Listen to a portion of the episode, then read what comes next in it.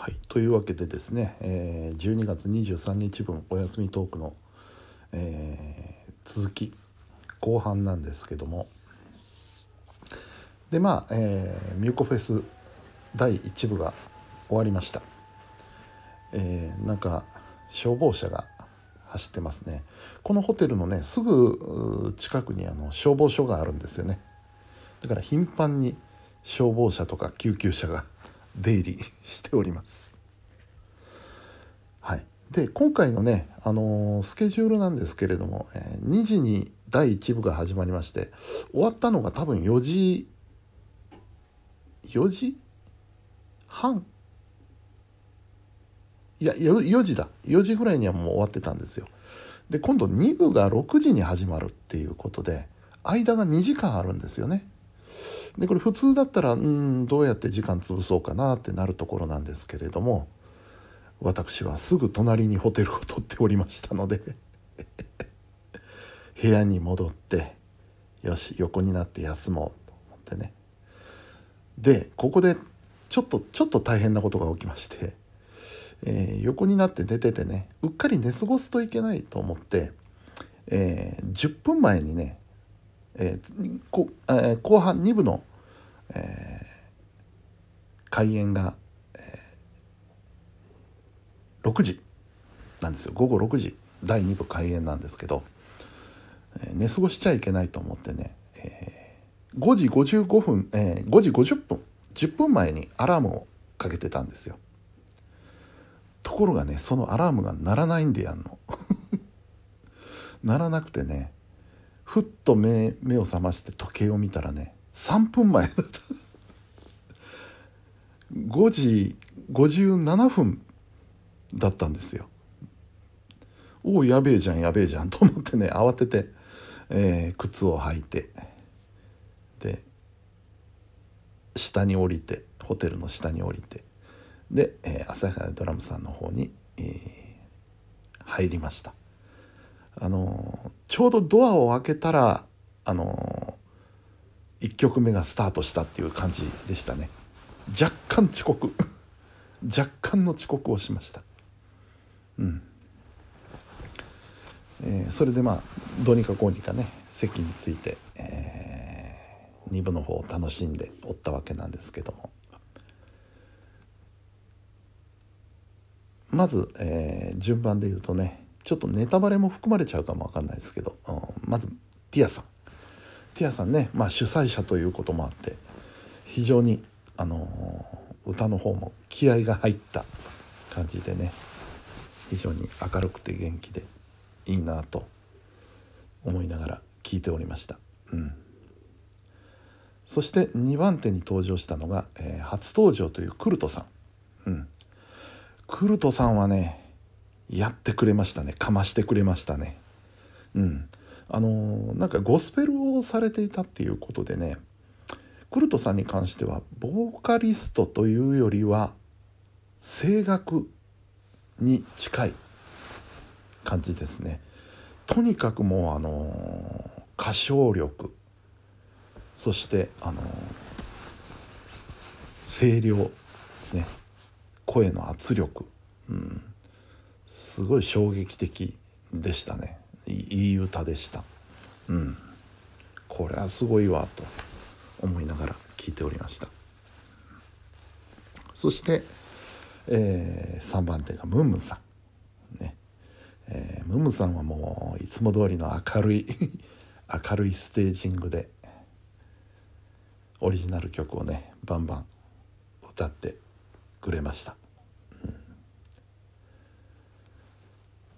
で、えーまあ、音楽コーナーが終わりまして、えー、その後お笑いコーナーに入るわけですよね。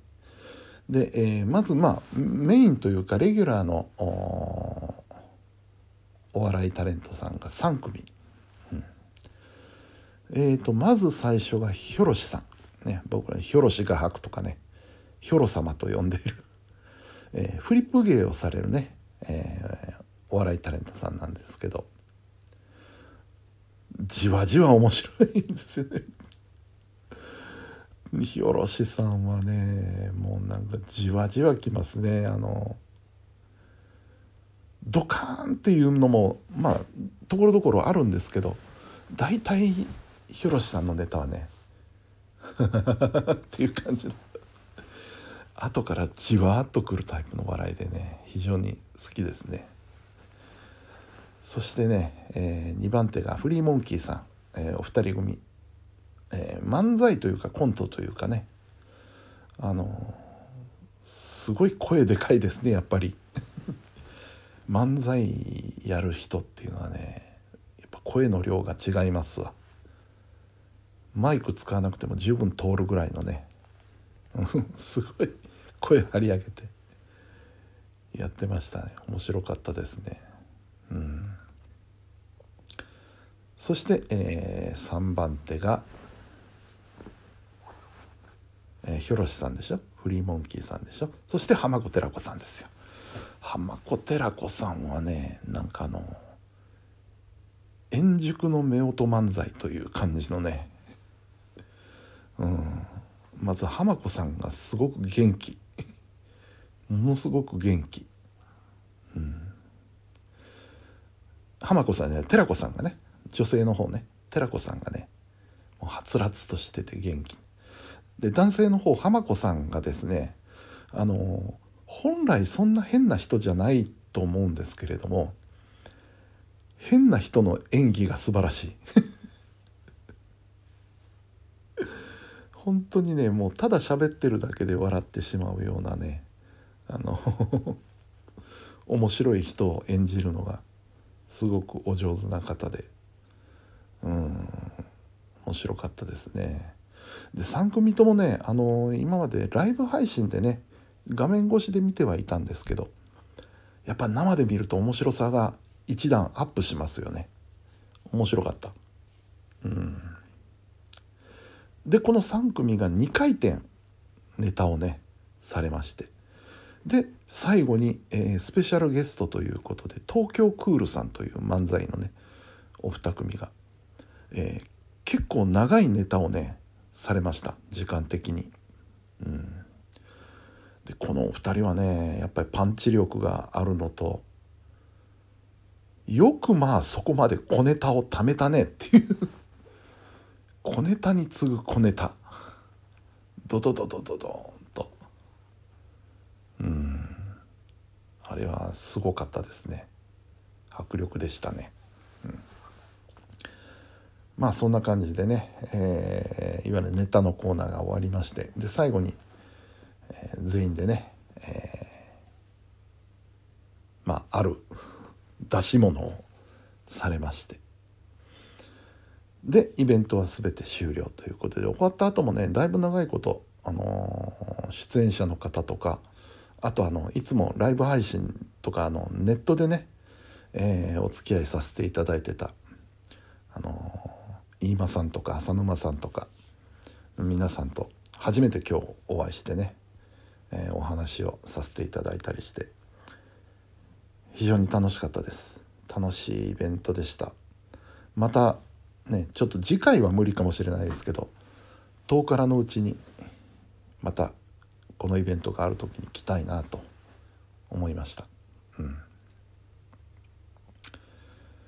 そんな感じでね、えー、9時過ぎてたかな？9時過ぎぐらいかえー、全てのイベントが終了して阿佐ヶ谷ドラムを出ました。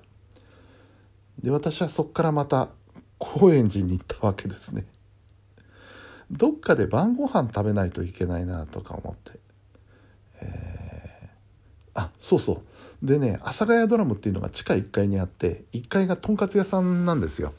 そこで食べようかなと思ったんですけどあの最初一部ミコフェスの一部に行く時にね阿佐ヶ谷ドラムに近づいたらねすごい行列ができてんですよ。人が並んでるんですよ。これはミュコフェスの列か？と思って。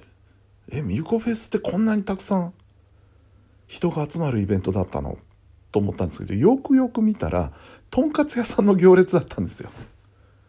行列のできるとんかつ屋さんでねああこれは大変だなと思って。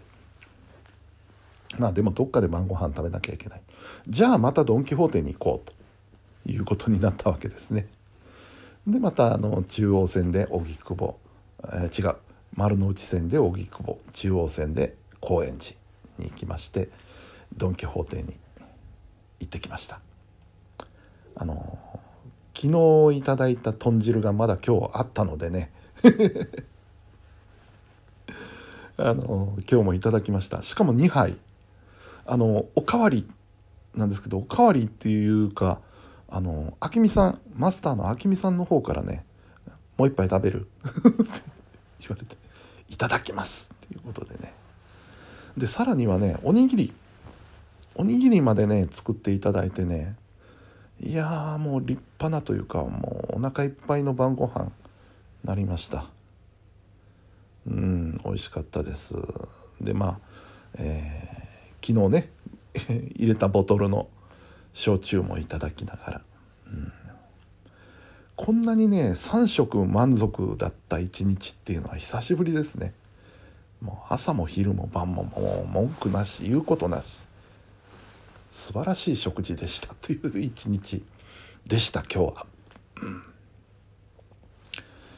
で、えー、まあお腹いっぱいになってちょっと昨日よりは早めにね、えー、12時前にはもうお店の方出まして、うん、でこっからまた中央線と丸の内線で帰るのもしんどいなと。そもそも電車がまだあるか分かんないしっていうんでタクシーに乗りました。そしたらね、えー若い女性の運転手さんでねうん。あやっぱ東京だとこういう人がいるんだなと思いながら、うん、ホテルまで乗せてもらいまして。で今に至るとこういう感じでございます。はい楽しかったです。明日奈良に帰